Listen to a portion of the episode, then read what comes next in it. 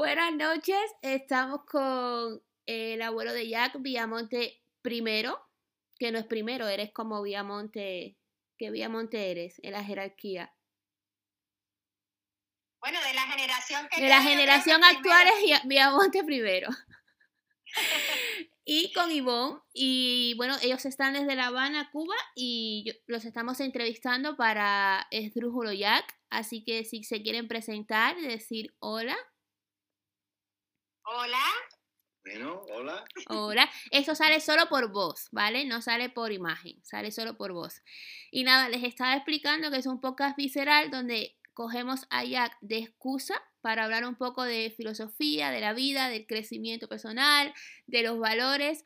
Y siempre hago una pregunta a las personas que vienen al podcast y es, eh, bueno, ¿de qué conocen a Jack? En este caso no vale porque lo conocen de toda la vida.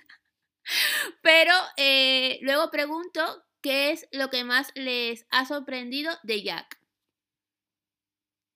¿Qué más? Te has sorprendido de Jack. Bueno, eh, lo que más me ha sorprendido es que en un corto tiempo, pues ha pasado de ser eh, prácticamente ante mis ojos un niño a, un muchacho ya adulto con ideas propias, que está luchando por formarse un lugar dentro de la sociedad española, lógicamente, y que está luchando, estudiando y superándose para lograrlo.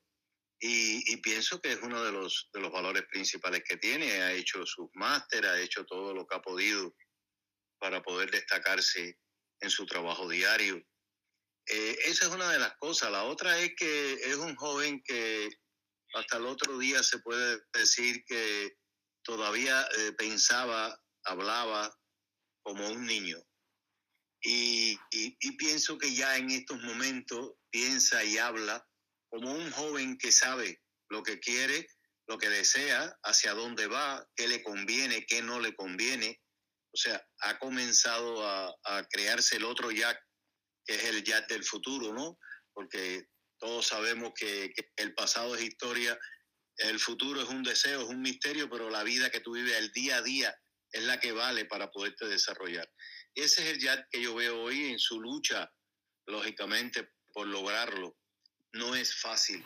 El mundo globalizado vive un momento complicado para todos porque todo está globalizado. También se globaliza el mar, el desamor, la injusticia, todas esas cosas también se globalizan.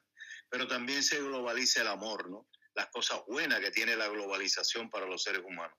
Y yo creo que sí, que es un joven mm, que desde el punto de vista sentimental es un joven amoroso. Lo veo así yo, quizás porque soy un abuelo y los abuelos no ven los defectos, sino ven más bien siempre las virtudes y si a veces no existen, uno las busca y trata de formarlo en el nieto para que se logre eso, que es lo que está tan falto hoy en el mundo, que es de amor. Esa es como lo estoy viendo y, y como creo que va a seguir siendo en un futuro. ¿Y qué crees que se puede hacer para parar en este mundo tan globalizado, tomarse una pausa y, conectar con lo que es verdaderamente importante. No en el caso de Jack, sino en general. ¿Qué, qué consejo puedes darnos para, para pararnos, respirar y decir, espera, no, no me quiero dejar arrastrar por, por esta marea? Porque al final es una marea como de pérdidas, ¿no? Se pierde más que lo que terminas disfrutando y gozando en la vida. Entonces, ¿cómo crees que podemos parar para poder rescatar y disfrutar lo importante? a ver, yo, creo, yo creo ante todo que, que un joven tiene que luchar por sus valores, por lo que él entiende, no por lo que entiendan otros. Nadie debe imponerle a ese joven otras ideas, porque cuando un sistema, un medio, alguien intenta eh, imponerte sus ideas, pues un poco que te está colonizando tu mente. Entonces, yo creo que la primera lucha, la, lucha más importante de un joven es que nadie le pueda colonizar su mente, sino que sus ideas sean verídicas, sean fidedignas, sean propias, que él haga las cosas como él cree que verdaderamente debe hacerlas no como le dicen otros que debe hacerlo. En la medida en que sea más independiente, en la medida en que sea más autónomo, va a ser propiamente él, porque yo creo que la mentira más grande que puede haber en la vida es que tú intentes creer que eres otro. Eso lo único que va a hacer es demostrar quién tú eres en la vida. Hay que ser como tú eres, auténtico totalmente. Eso es lo que pienso. Pero cuando, por ejemplo, o no sé qué cree Ivonne, cuando la propia sociedad como te va empujando a, que te forjes una identidad, unos valores, a que digas esto, a que hagas esto, un poco como, como esa fabricación en cadena de, de personalidades, ¿cómo podemos? Te lo digo porque yo por ejemplo, en Esdrújulo Jack y en otros proyectos siempre hablo que a veces debemos intentar aprender antes de aprender. O sea, hay un aprendizaje, obviamente, que te da la cronología y las vivencias, pero es interesante también escuchar a personas que han vivido, que han sentido, que se han transformado para poder nosotros aprender antes de aprender, para no tener que llegar a ese punto de, de pérdida. A ver, yo lo que creo, eh, basado en esa misma idea que me parece muy aceptada, es que uno tiene que empezar por conocerse a sí mismo. Y si no tiene claro, eh, realmente un poco siguiendo quién es uno, de dónde viene, a dónde quiere ir, cuáles son las verdaderas cosas que lo mueven, que lo hacen sentirse vivo, pleno, eh, esperanzado, ilusionado, eh, o lleno de, de sentimientos positivos, pues yo pienso que uno entonces tiene que ir a esa búsqueda del conocimiento propio. Eh, si es que no lo tiene claro, ¿no? En algún momento. Y para mí esa es la base de cualquier crecimiento desde todo punto de vista, ya sea espiritual, emocional, profesional. Eh, a mí me parece que lo primero que uno tiene que tener claro es quién es uno. Es decir, realmente cuáles son las cosas que a uno lo mueven como ser humano. ¿Qué te hace a ti diferente a los demás? ¿Y qué te hace a ti ser parte de, de este mundo? Y dentro de este mundo, ¿cuáles son las cosas a las que verdaderamente tú le otorgarías un privilegio, una prioridad. Y de ahí entonces uno luchar por esas cosas que uno quiere y defender realmente esos valores que uno tiene. Y, nada, eh, en este mundo, como tú dices, como decía Viamonte, globalizado por las mismas redes, eh, eh, por la misma influencia que a veces viene del colectivo, pero viene también de la familia o viene de las propias herencias heredadas, pues yo pienso que uno tiene que hacer a veces un, es como una, es como un viaje, es como un viaje interior y a veces conectar, si se quiere, incluso con la naturaleza, eh, con el mar, eh, con, el verde de, las plantas, con, el canto de un pájaro, con una música que te transporte y a partir de ahí, bueno, pues uno que hace como una... Como, como un revoltillo, diría yo, de, de emociones, de sentimientos, sacar lo mejor que hay de eso y a partir de ahí entonces eh, focalizarse y empezar a trabajar en determinados objetivos que, que te pueda ir mostrando la vida, ¿no? Mira, voy a aprovechar que hablo con ustedes que me encanta porque me parecen dos filósofos.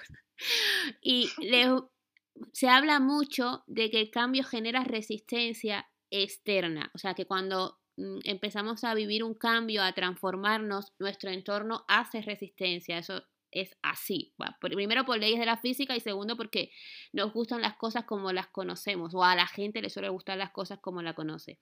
Pero también hay una especie de resistencia interna al cambio. Cuando eh, vemos algo dentro de nosotros, cuando decías ese viaje, ese revoltillo, y decimos, no, y no nos queremos abrir a lo desconocido, que sería cambiar. ¿Me explico? Sí, sí.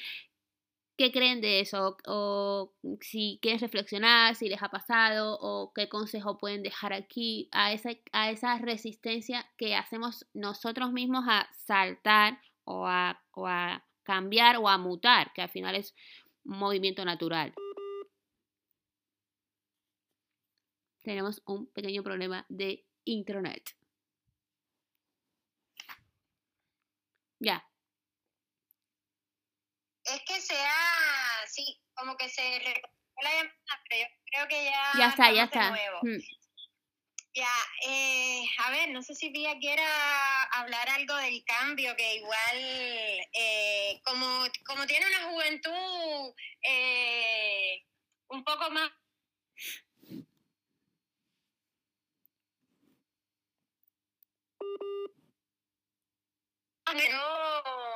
Mira, el, el, cambio en muchas ocasiones es, un salto al vacío. No cabe la menor duda de que, de que todos nos sentimos más cómodos en una zona de confort. Sí, cuando uno tiene un tema que aparentemente lo tiene controlado, un aspecto de la vida que aparentemente tiene controlado, a lo mejor no, no está en el momento más feliz, ni, ni ha creado, eh, no sé, todos los vínculos posibles en ese sentido, pero eh, pero nada, se siente seguro, por decirlo de alguna manera, y está en una zona de confort. Y a veces por no explorar o precisamente por ese miedo a lo desconocido, a lo que puede representar, pues uno a veces mm, tiende a no a quedarse donde está y a no descubrir otras cosas y no, no dar otros pasos y no explorar otra, otras vivencias.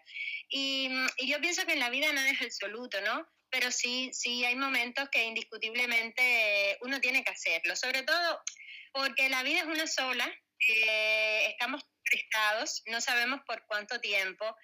Y, y sí, hay, hay, que, hay que disfrutarla y la vida tiene que convertirse en algo, en algo rico, en, en algo sabroso, más allá de que pueda tener momentos tristes, de angustias, de que nos podamos enfermar físicamente en algún momento, pero pero la vida no puede ser una repetición de hechos todos los días como una rutina porque hay que cumplir sin más. Sí, la vida tiene que convertirse en algo que uno disfrute todos los días, algún pedacito, algún...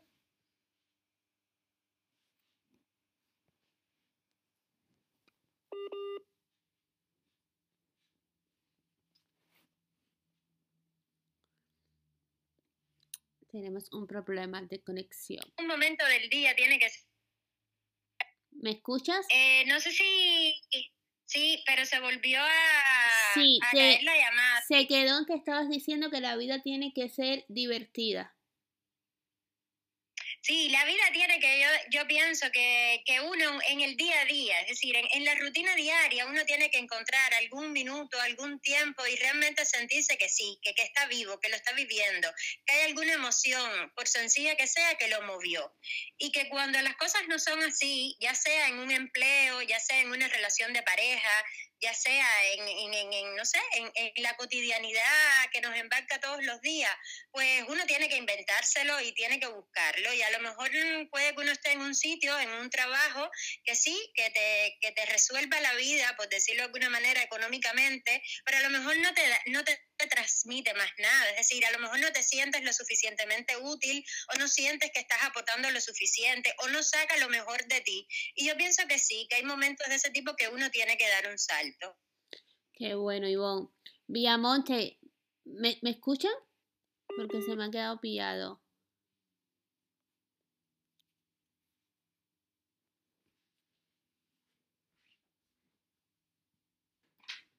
Y a lo mejor ya está, ¿me escuchan? Adis. Sí, aquí estoy. O sea, mira, es que, es que como si estuviera entrando otra llamada. ¿Quieres que paremos cinco minuticos y lo vamos a intentar? No, no, no, porque eso se, esto sale, se edita, no te preocupes. Ahora estamos bien. ¿Me ven bien? Mira, te decía que es como si me estuviera entrando una llamada, que es como que está frizando la, la conversación lo intentamos en tres minuticos a ver qué cosa puede estar pasando y yo bloquear el resto de las notificaciones. Vale, vale, vale.